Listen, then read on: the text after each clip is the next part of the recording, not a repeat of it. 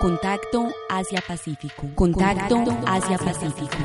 Acontecimientos, información y análisis de una región que está de cara al desarrollo y al mundo. Contacto Asia-Pacífico. Asia-Pacífico. Una realización del Centro de Estudios Asia-Pacífico de la Universidad EAPI. Bienvenidos a Contacto Asia-Pacífico, un programa realizado por el Centro de Estudios Asia-Pacífico y emitido a través de Acústica, emisora web de la Universidad EAFIT. Mi nombre es Laura Gómez y me acompañan Mariana Arias y David Puerta. En la emisión de hoy les traemos noticias de actualidad en la región y un especial sobre los talleres prácticos para el acercamiento a la cultura e idioma de Corea. Estos son los titulares. Malasia beneficiada por la segunda ola de inversión proveniente del Oriente. China e India desean estabilidad fronteriza. Singapur y Uruguay firman un acuerdo de cielos abiertos. Australia e Indonesia coordinarán soluciones para quienes soliciten asilo. Vietnam obtuvo un buen desempeño e inversión extranjera directa en el mes de septiembre.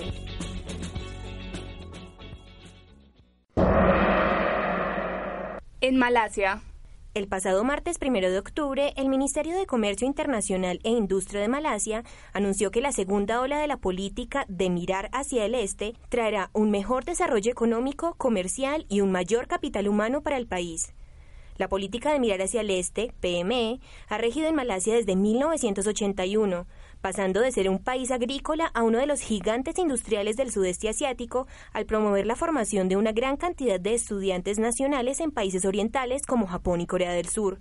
La política consiguió no solo el mejoramiento del capital humano malayo, sino también el fortalecimiento de las relaciones internacionales de Malasia y de su economía. El ministro dijo que la PME continuará atrayendo compañías japonesas que desean invertir y comercializar sus productos en Malasia bajo el acuerdo de cooperación económica entre este Estado y Japón.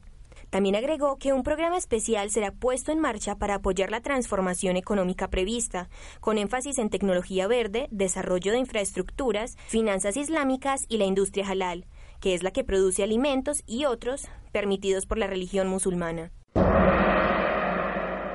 en China e India. El pasado domingo 29 y lunes 30 de septiembre se llevó a cabo en Beijing la cuarta reunión del Mecanismo de Trabajo para la Consulta y Coordinación sobre Asuntos Fronterizos China-India. Durante el encuentro, altos funcionarios de los Ministerios de Relaciones Exteriores de ambos países expresaron su aspiración común de mantener la paz y estabilidad en zonas fronterizas a través del establecimiento de medidas concretas para conservar la seguridad en la frontera indochina en Singapur. El pasado miércoles 2 de octubre, el secretario de Transporte de Singapur, Muhammad Faisal Ibrahim, y el viceministro de Relaciones Exteriores de Uruguay, Luis Porto, firmaron un nuevo acuerdo de cielos abiertos, que además de brindarle permiso a las compañías aéreas para volar entre Singapur y Uruguay, también les otorga derechos de having y navegación en ambos países. Actualmente, Singapur mantiene acuerdos de servicios aéreos con más de 120 países, incluyendo alrededor de 50 acuerdos de cielos abiertos, entre estos uno con Colombia. En Indonesia, el pasado lunes 30 de septiembre, los jefes del Ejecutivo de Australia e Indonesia se reunieron en Yakarta para tratar, entre otras cuestiones bilaterales, el constante flujo de buscadores de asilo que parten desde las costas indonesias con destino a tierras australianas. Desde que Abbott es el líder del Ejecutivo, tomó la decisión de enviar los barcos con solicitantes de asilo a su punto de embarque. Como él mismo lo expresó, la relación con Indonesia no es importante en temas de la economía, pero sí lo es en otros aspectos, por lo que hay que hablar y tratar estos temas para que no interfieran en otros procesos. En Vietnam, el pasado 1 de octubre, en Hanoi, el ministro de Planificación e Inversión de Vietnam, MPI, dio a conocer la cifra de inversión extranjera directa, IED, para el mes de septiembre, lo cual se situó en más de 15 mil millones de dólares. Este rubro registró un aumento interanual del 36.1%, al otorgarse licencias a 872 proyectos nuevos. Se evidenció la buena salud de las industrias manufacturera y procesadora, convirtiéndose en el sector más atractivo para inversionistas extranjeros, representando cerca del 86.4% del total de la inversión extranjera directa y ED recibida. A continuación, el especial de esta semana. El pasado martes 1 de octubre se dio inicio a los talleres prácticos para el acercamiento a la cultura e idioma de Corea en la sede poblado del Centro de Idiomas de la Universidad EAFIT, los cuales se prolongarán hasta el martes 3 de diciembre de este año. Durante este espacio se abarcarán temas de cultura, historia, economía, geografía, religión y nociones de la cultura coreana con el fin de que los participantes adquieran una idea general del dinamismo cultural y económico de este país asiático. Este curso será dictado por el profesor Lee Jin Bom, perteneciente al programa de voluntarios coreanos para la cooperación con el extranjero de la Asociación de Cooperación Internacional de Corea, COICA, bajo la coordinación del Centro de Idiomas de la Universidad EAFIT. El taller se estructuró gracias al excelente vínculo existente entre el Centro de Estudios Asia-Pacífico y la Embajada de Corea.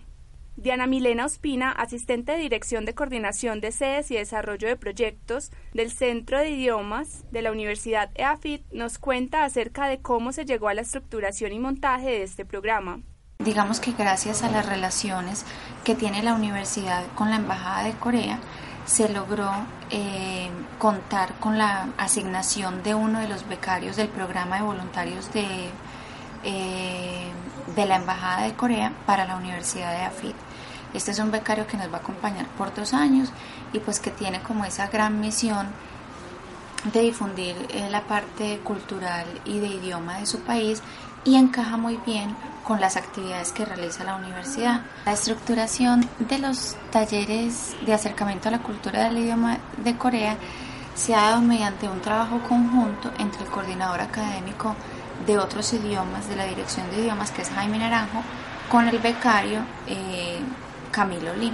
Ellos trabajan como muy de la mano, mirando eh, las propuestas de Camilo eh, y pues teniendo como esas orientaciones también académicas que le ofrezca Jaime para tener como unos talleres pues con una relevancia importante en los aspectos culturales, económicos, geográficos y demás y algunas nociones muy básicas de lo que es el idioma coreano. Laura Guarín, aprendiz en Dirección de Investigación de la Universidad EAFIT y participante del curso, nos comparte sus apreciaciones y expectativas sobre el taller.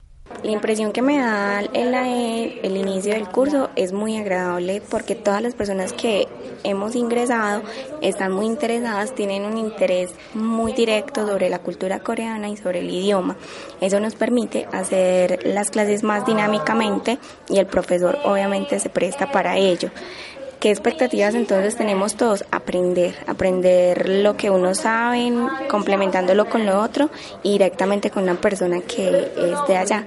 El profesor tiene muy buena dinámica, tiene muy claras las partes y cómo va a desarrollar las clases y eso lo hace entonces que podamos tener un seguimiento continuo del aprendizaje. Aparte de eso, no solo es idioma, sino que también es cultura, lo que nos permite hacernos un cuadro más completo de Corea.